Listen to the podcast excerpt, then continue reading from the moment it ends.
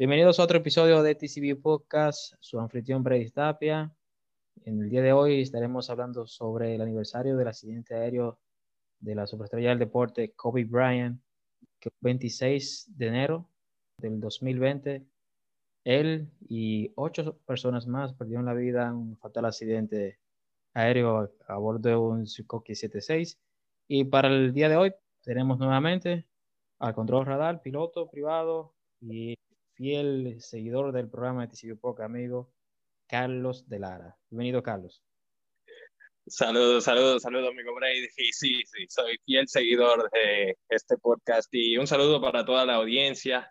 Efectivamente, ya ha pasado un año de, de ese terrible accidente, como pasa el tiempo recordando a nuestros oyentes que el fatal accidente ocurrió un 26 de enero, eso mediados de las 10 de la mañana. Eh, yo iban a, bordo del 576 eh, y se trayó una zona montañosa eh, al sur de California, en la zona montañosa Las Vírgenes, eh, Las Vírgenes Road, en Calabazas. Iban a atender un, partido de básquetbol de la hija Gigi Ryan. Él el piloto, entraron a una zona montañosa, llena de, nubosidad, entonces entraron mal clima y lamentablemente perdieron la vida. Para eso estaremos el día, de hoy, en este episodio, hablando un poco de lo que ha sucedido luego de, este último año sobre la demanda que han eh, suscitado ya la compañía de helicópteros, la misma viuda Vanessa Ryan, que demandó la compañía de helicópteros y la compañía de helicópteros demanda a la FAA. Para eso Vamos a iniciar el capítulo de hoy hablando precisamente de la demanda que eh, Island Express, la compañía de helicópteros, tiene en contra de la FAA. Ellos demandan a la FAA en base a un, dicen, mal manejo de entrega del control que se descubrió luego de la investigación que llevó a cabo la FAA. Dicen que un controlador eh, estaba actuando en el momento que el piloto despegó de la zona. Entonces, cuando le entrega el control a la persona que sigue, o sea, porque el servicio de, servicio de aéreo, el servicio de control es 24/7, no se detiene. Entonces, cuando un controlador termina su turno, entonces viene otro y lo releva. Entonces, para que continúe el relevo y la entrega de los servicios aéreo a la persona de la aeronave que sí lo piden. Eh, si tú puedes explicarnos un poco, eh, Carlos, tú que estás esa área radar, eh, ¿cómo que se hace esa especie de relevo? ¿Por qué la compañía dice que hubo una mala entrega de relevo, que faltaron detalles, cosas así? ¿Cómo que eso sucede? Mira, cuando suceden este tipo de cosas es muy frecuente demandas, o sea, cuando suceden accidentes, siempre hay familiares, involucrados en el accidente que de alguna manera u otra demandan a la compañía o a quien ellos entienden que debe pagar por el accidente que ha ocurrido. En este caso, sí, el, efectivamente el control de tránsito aéreo eh, lleva un poco, o por lo menos eso es lo que argumenta eh, esa parte demandante, en el sentido de que la entrega no fue la adecuada. Y una entrega en el ambiente radar es muy delicado porque hay situaciones en las cuales tú no puedes entregar toda, todos los tránsitos, es decir, eh, lo ideal sería que tú vas tránsito por tránsito diciéndole, ok, este, esta aeronave está haciendo esto, tiene pendiente esto, lo otro, y vas entre, notificándole al controlador que va entrando de, toda, de cada una de las aeronaves, dándole todos los detalles que tú entiendes que son relevantes para el desenvolvimiento del tránsito de forma segura. Pero ¿qué sucede? En muchas ocasiones el nivel de tránsito, o sea, la cantidad de aviones que hay, no te permite hacer esa entrega y mantener el control a su vez. O sea, y tú seguir respondiéndole a los pilotos. Entonces ahí ahí lo que tiene que hacer es que la persona entra, o sea, se sienta, se sienta al lado de ti, o sea, la persona entrante se sienta al lado de ti, va observando la situación, se va ambientando con la situación y luego te dice en un momento, ok, ya yo tengo lo que yo estoy viendo, ya yo sé lo que está sucediendo y tú le pasas el micrófono y entonces te quedas con esa persona ahí y le comienzas y le comienzas a agregar las cosas que no que pueden no estar en la pantalla y que tú entiendes que son importantes que él la sepa para que el tránsito siga de forma segura. Pero, pero sucede en muchas ocasiones que hay cosas que se escapan. Y esto es lo que está argumentando la parte demandante, que ahí hubo detalles que se escaparon, que llevaron y que fueron contribuyentes al accidente. Precisamente, eso que tú mencionas, la compañía demandante, la compañía de helicópteros, decía que, lo que sucedió fue que el primer controlador no le dijo al segundo que tiene una aeronave que le estaba dando flight following, eh, que le estaba dando servicio de asesoramiento, de seguimiento. Entonces, vayan, el piloto del Sikorsky, en todo momento estaba siendo vigilado, pero el primer controlador le dijo que iba a haber una parte en su vuelo en la que posiblemente no iba a tener el alcance radar para observar su trazo, o sea, en la pantalla tal vez no lo iba a observar porque él conocía ya que en esa zona montañosa el radar no tiene total cobertura. Entonces, eh, eh, ese tipo de informaciones son las que son más delicadas, que son aquellas que no se presentan en la, en la pantalla. Es decir, una aeronave que tú le estás dando servicio de flight following que no está presentándose en la pantalla radar debido a que está volando muy bajo o está dentro de una zona montañosa y el radar no es capaz de detectarlo. Entonces, si tú no entregas y le dices, mira, aquí está fulano de tal, eh, tú le estás dando ese servicio, puede ser que esa aeronave, cuando la persona entrante se siente y no la vea, entienda que no, no hay ninguna aeronave ahí. Y entonces simplemente la ignore y no le, no le dé el servicio correspondiente. Eso fue exactamente lo que sucedió. Exactamente. Entonces, de ahí es que la compañía del helicóptero dice que es negligencia, fue mal servicio, y que el, el, primer controlador que estaba dando el servicio dijo que le iba a suspender el servicio y que, que debía eh, codificar 1200, o sea, BFR, que es el código asignado universalmente para BFR, porque posiblemente lo ibas a deber. Entonces, si yo no te veo, no te pongo un servicio de fly follow, ¿correcto, Carlos? Correcto, correcto. Mira, eh, de hecho, de hecho, eh, cuando estuve aprendiendo en control tránsito aéreo, el, el relevo, el, control radar específicamente, en el relevo hay una pregunta que siempre, siempre debe estar. Es, ¿hay algo que no se ve? Esa pregunta no puede faltar. Esa pregunta no puede faltar. ¿Hay algo que no se ve? Porque inmediatamente tú le haces esa pregunta, tú dices, ah, sí, no se ve el helicóptero de Kobe Bryant, no se ve. Si esa pregunta oh, hubiera estado, si esa pregunta hubiera estado, te aseguro que se le entrega, le entregan ese vuelo al controlador entrante. Pero parece que aparentemente esa pregunta no se hizo.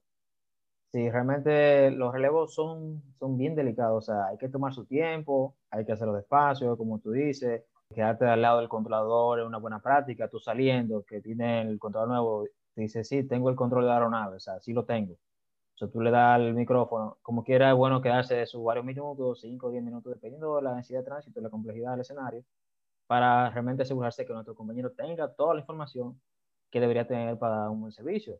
Y si por si acaso se nos olvida algo también, cualquier cosa que uno vea, porque eh, para evitar realmente un suceso, un incidente, en este caso evitar un accidente como pasó, realmente el, el servicio de control hizo lo que pudo, dándole asesoramiento, diciéndole la zona montañosa, diciéndole la aeronave de, de, Los Ángeles, de la policía de Los Ángeles, que estaba mantenida en tierra debido a la nubosidad del campo, el clima no estaba adecuado para volar BFR y el piloto tenía toda esa información, por eso es que realmente la, la viuda de Brian, Vanessa, hace la demanda de la compañía de helicóptero porque sabía, el piloto sabía, tenía suficiente información como para decidir, decir, no, no es seguro hacer este vuelo BFR, tenemos que retornar o tenemos que aterrizar en, tal lugar porque no podemos continuar en esta ruta. Entonces, uno demanda al otro y el otro sigue demandando, buscando el culpable de quién va a indemnizar a todos definitivamente cuando hay una pérdida así tan lamentable, eh, se va a intentar de que alguien pague. Se va a intentar de que alguien pague porque si, si, si tú no logras que alguien pague por tu pérdida, eh, tú prácticamente te vas a sentir que, que, fue en vano. Mira, que ahora que mencionas el relevo eso de si algo que no se ve en radar, por lo menos en Torre uno ha adoptado también un procedimiento, un checklist para eso de ¿hay alguien en la pista? La pista está ocupada eso es lo que no se puede quedar también Sí, no puede quedar esa pregunta. Eso es tal vez la pregunta más importante al momento del relevo en torre, es eso.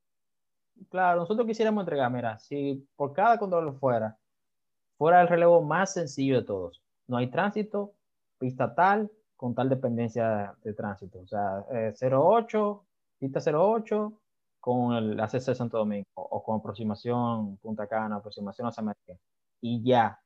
Sí, eso sería. Fuera, siempre sería ese relevo, pero no siempre es así. O sea, por eso es que este trabajo realmente es muy cambiante y cada día es diferente. Tú puedes tener la misma cantidad de, de vuelos y aeronaves comerciales todos los días y va a venir un orden diferente, va a suceder algo, ni se va a retrasar, lo que sea. Entonces, hay que tomar su tiempo, con calma, paciencia, hacer un checklist así mismo y anotando todo lo que tengo que entregar todo el personal que está en el área de maniobra, trabajando en inmediaciones, cosas importantes, equipos, radioayuda que estén fuera de servicio, cualquier cosa, aeronave, así como dice, no se ve tal aeronave en radar porque está volando cerca de la cordillera.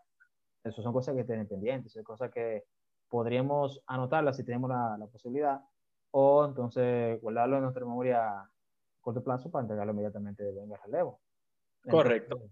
es bueno mantener esa práctica para evitar esta clase de sucesos. Por eso es que siempre dice que su trabajo, dicen por la línea, mira cómo, cómo sucedió, es un día rutinario para ellos, los controladores, y termina un accidente y termina una demanda de la FAA. La FAA, por lo que hemos investigado, no se ha pronunciado nada al respecto contra esa demanda, no ha dicho absolutamente nada. En el caso tuyo, Carlos, ¿tú has dado algún servicio de fly following aquí localmente? O sea, ¿tú tienes oportunidad de, de asesorar a un piloto que lo, lo solicite así? Eh, sí, por supuesto que sí. De hecho, Fly Following se da eh, en el día a día. A los vuelos BFR que se ponen en contacto contigo y están entrando en tu espacio aéreo de control, tú le das Fly Following, que es básicamente darle el servicio de control de tránsito aéreo, ya sea con la ayuda del radar o incluso si no lo observo, como en el caso de Kobe Bryant, que ya no estaba en la presentación, con las informaciones que yo tenga. Si, por ejemplo, tengo conocimiento de que hay un mal tiempo por el área de que él se encuentra, como la información que le pasaron al helicóptero de Kobe Bryant, del helicóptero de la policía que se mantuvo en tierra, todo ese tipo de informaciones son informaciones que se dan en el servicio de Flight Following que son informaciones que van en pro de la seguridad del vuelo al que tú le estás dando el servicio. Flight Following también tiene la característica de que pese a que es un vuelo BFR, se controla muy similar a un vuelo IFR, en el sentido de que como vuelo BFR, tú puedes y debes estar constantemente cambiando de altitudes y de dirección debido a condiciones para tú mantener tus condiciones de vuelo BFR, para mantener tus condiciones de regla de visual. Pero cuando yo le estoy dando el servicio de fly following, para él cambiar de altitud, para él cambiar de rumbo, debe también notificármelo o incluso solicitármelo, porque hay en ocasiones que yo no puedo aprobarle el cambio de altitud por el hecho de que haya otro tránsito. Básicamente se comporta ya en mi espacio aéreo controlado, se comporta como un vuelo IFR, que es más restrictivo. O sea que aunque sea un vuelo BFR, o sea, un vuelo yendo, dejándose ver, o sea, en todo momento tiene que mantenerse fuera de las nubes. En, aquí en República Dominicana, o sea, el servicio debería ser brindado por Servicio de Información de Vuelo Santo Domingo, o sea, pero como, ah, porque es un vuelo FR, pero por las técnicas que deben utilizar de control, de, de, mantenerlo alejado de una aeronave, entonces sí tiene que estar bajo una dependencia en control, que sería aproximación o área, ¿correcto? Sí, exacto. Es que por, es por eso, el flight following se da cuando tú estás entrando en un espacio aéreo congestionado. Si es una aeronave que está volando por un, eh, un espacio aéreo donde no hay más aeronaves y no hay, y me pide flight following, yo puedo darle informaciones básicas de, de weather, de, de, clima que tenga en la zona, pero puedo negarme a simplemente darle flight following porque no tengo ninguna información que es importante para la seguridad de su vuelo. O sea, no hay más aeronave cerca de él ni nada de eso, pues simplemente le digo, oye, quédate recibiendo el, servicio de información Santo Domingo, o sea, del servicio de información de vuelo que ya es suficiente para, lo que, para el vuelo que tú estás realizando. Oh, muy bien. Interesante. Realmente yo una vez observé un piloto norteamericano en las Américas.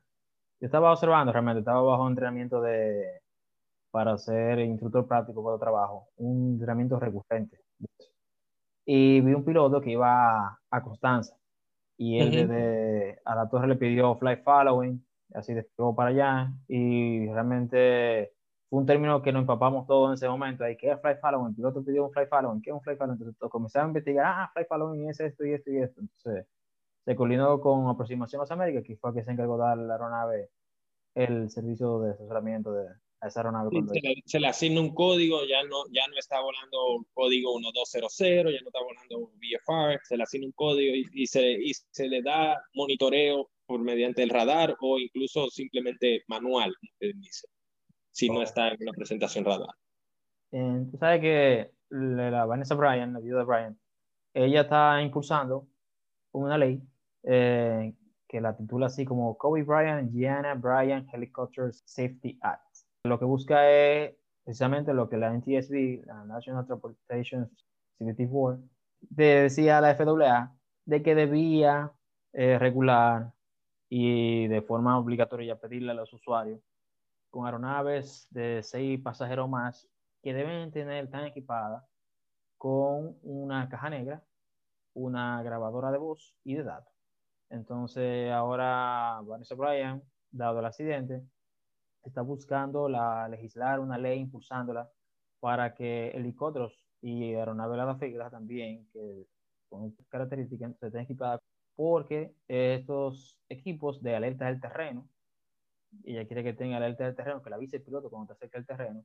Eh, bueno, en el caso de, su esposo, hubiese podido salvar la vida de, de, de y de todos los que iban con ellos, si hubiese podido eh, alertar al piloto, gracias a este equipo, de que estaba cerca del terreno así se evitaba el accidente. Entonces, fue una recomendación que le hizo la NTSB a la FAA hace unos años y seguía todavía pendiente de que se hiciera una regulación al respecto, de que se promulgara una regulación, de que se obligara a los, a los usuarios a, con, con, este tipo de aeronave a que equiparan su aeronave con, con esos equipos. Eso viene, eso viene, Brady, eso viene. Definitivamente lo que sucede es que eh, mientras más viejo es la aeronave, más análoga es. O sea, eh, los sistemas y las indicaciones son menos digital, por tanto son un poquito más complejas de tú pasar de una indicación análoga a una indicación digital, pero de que eh, pronto, pronto ya va a venir que prácticamente todo es digital, ya prácticamente todo es digital ahora mismo, o sea, todo lo nuevo que llega es digital,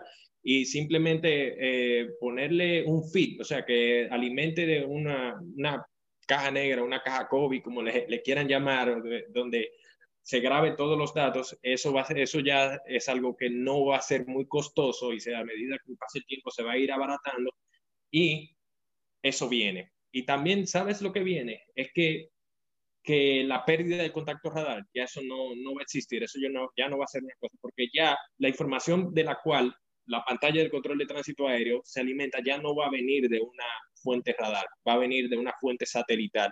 Por tanto, ya no va a ser sujeta a que si el radar lo capta, o que el satélite lo va a captar donde sea que esté. Entonces, eh, eso será un gran avance no, eso ya viene, eso ya viene y de hecho en Estados Unidos eh, por eso ya es mandatorio tú tener ADSP, que eso es básicamente lo, satelital, lo que viene ya. Aquí incluso, aquí incluso te adelanto que ya el, el sistema de nosotros tiene la capacidad para ver las aeronaves que tengan que tengan un ADSB a bordo y no tienen que estar en contacto radar, pero, pero eso lleva un proceso de certificación y o lleva un proceso de un proceso internacional que también necesita una autorización y una aprobación para utilizar ese sistema para que entonces nosotros podamos utilizar la información que llega del satélite para control de tránsito aéreo. Sí, como tú decías, precisamente dentro de esa nueva ley que quiere impulsar Vanessa Bryan, ella mencionaba que quiere que le cambien el nombre a la caja negra que le digan caja negra, el black box, quiere que le digan Mamba 8 box. En honor a su esposo de Kobe Bryant, que le decían la Mamba negra, Mamba. Y 8, le hace referencia, era porque habían tres niñas que iban al juego, sus tres padres y dos Ahí no cuentan el piloto también, que sería la novena persona que falleció en el accidente. Pero eso es lo que está contemplado en esa ley que están eh, promulgando y que quieren llevar a cabo para que esas aeronaves tengan esos equipos de alerta del terreno, de la caja negra el voice um, data recorder. Eso viene ya. Pronto eso va a ser, tú lo vas a ver y no solamente eh, en aeronaves que tengan de 8 o 9 pasajeros, no, no, no. En la, aeronave monomotor va a llegar a un punto que la, esas aeronaves de instrucción tienen todos esos datos o sea, tú usualmente tú ves equipo en la aeronave de, de aerolínea. O sea, digo de aerolínea porque una aeronave comercial es aquella que utiliza con el propósito comercial. O sea, que tú puedes tener una aeronave, un Chile 172 y puede ser comercial si tú le estás usando con ese propósito. O sea, que decir una aeronave comercial, eh, siempre uno va a hacer referencia, uno tiene la mente, le llega a la mente. El primero que viene una imagen de un avión, Boeing de United, de una aerolínea de Delta, algo así. Usualmente, eh, eso, hay están regulaciones. Si a los operadores comerciales de línea aérea se les exige que tengan ese equipamiento, por eso que uno ve, a veces lo ve en los videos de la aeronaves de aproximación y te escucha esa terrena de, de, terrain, terrain, too low, too low. Es el equipo, precisamente, que quieren, eh, están buscando la forma de que esas aeronaves con más de pasajeros tengan a bordo para que eviten a los pilotos de impactar contra el terreno y así evitar los accidentes. Sabe que ya incluso hablando nuevamente de satélite también, también se quiere, y eso viene, y de, ya de hecho en algunas aeronaves está establecido, esos datos son transmitidos satelitalmente en tiempo real a Tierra. O sea que sucedería un accidente, inevitablemente va a suceder, la información del accidente ya va a estar registrada en una computadora en Francia, en el origen de la aerolínea, porque se transmite constantemente que de hecho por ese sistema, por ese sistema es que la aeronave de accidente o no accidente, el misterio del Malasia, el 777 de Malasia que está desaparecido, es que se sabe que está en el, en el, Océano Índico, por uno de esos sistemas automatizados. Ah, mira, no sabía. Un transporte aéreo como la aviación, tan seguro, el más seguro de todos los transportes que existen, eh, no ha quitado grandes figuras, tanto el deporte como el cine, políticos, y es muy lamentable que suceda. O sea, un accidente, uno en más de 100.000 casos es que tenemos un accidente aéreo y aún así tenemos personas valiosas que, pierden la vida en un accidente. Sí, sí, definitivamente. Eh, la aviación es uno de los métodos de transporte más seguros, pero así del deporte me viene a la mente de que recuerdo en los 70, Roberto Clemente, por ejemplo, un famoso pelotero, muy buen pelotero, que perdió su vida cuando tomó un vuelo inmediatamente, ocurrió un terremoto en su país natal, Nicaragua, y tomó un vuelo para Nicaragua en el cual él mismo lo cargó de, de, ayuda, de asistencia para Nicaragua y en camino a su país se accidentó, perdiendo la vida. Eh, también más reciente, hace un pocos años, el, lanzador de grandes ligas, Roy Halladay, que ganador de Sayón, eh, también se accidentó cuando el aeronave que él mismo piloteaba eh, también perdió su vida cuando la aeronave que él mismo piloteaba se accidentó. En el mundo del fútbol también, eh, recuerdo eh, que todos lo recordamos seguro, el lamentable accidente en Brasil del vuelo de Lamia con el equipo de fútbol chapecoense, que sobrevivieron como dos jugadores nada más. O sea, eh, casualmente en ese vuelo, en ese caso, en ese caso se quiso demandar a la controladora de tránsito aéreo que recibió varias amenazas de vida y todo por su mal manejo supuestamente de la situación y luego las investigaciones dieron a reducir que no, que ella no tuvo nada que ver y que ella hizo lo mejor posible por eh, salvar la situación y que realmente el culpable de esa situación era el operador, el operador, el operador del, del vuelo. El mismo piloto, capitán, dueño de la aerolínea. Así mismo es, así mismo es. El, eh, también recuerdo un futbolista argentino, Emiliano Salas, perdió la vida también. Eh, eso fue el año pasado, si no me equivoco, en el, cuando su, avión se accidentó en el Canal de la Mancha. Y aquí en la República Dominicana también, también no somos ajenos. Aquí son dos accidentes que son bien notables. El accidente de Río Verde. Ahí perdieron la vida un equipo profesional de béisbol, el equipo entero perdió la vida cuando su aeronave se accidentó en ruta Barahona-Santiago. En los años 70 también el, el famoso accidente de Dominicana de Aviación le quitó la vida al campeón de boxeo de, del país y a un equipo completo de de, voleibol de Puerto Rico. Eh, que la tragedia de Río Verde eh, que marcó un precedente porque a partir de ahí ya los equipos de béisbol aquí se transportan vía autobús. Por tierra. Sí. Por tierra, totalmente, así es. Siendo, siendo, siendo, más riesgoso aún así por tierra que por el aire. Siendo más riesgoso todavía, exactamente. Por lo mismo que hablamos de la estadística, la cantidad de accidentes que hay aéreos con relación a la cantidad de vuelos que se dan día a día, son mínimos los accidentes, o sea, un sí, transporte más seguro. Entonces, aún así, aún así. la parte más peligrosa de un vuelo es el camino al aeropuerto. Sí. Exactamente, camino al aeropuerto que puede suceder algo. Dentro de la aeronave usted puede ir tranquilo. Muchas gracias por escuchar a nuestros oyentes. Esto fue otra entrega más de TCU Podcast. Acuérdense de seguirnos en nuestras redes sociales, Twitter, Facebook, Instagram y en nuestro canal de YouTube estaremos subiendo este video con esas informaciones que acabamos de explicar sobre el accidente aéreo de Kobe Bryant que el 26 de enero se cumple el primer año de este terrible accidente y aún estamos eh, a la espera de las nuevas regulaciones, lo que se están promulgando las leyes y las demandas que están en proceso todavía.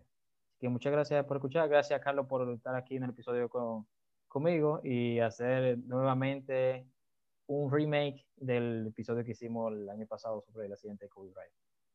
Gracias a ti, Brady, por la invitación y para mí siempre un honor formar parte del equipo de ATC View. Un saludo para toda la audiencia.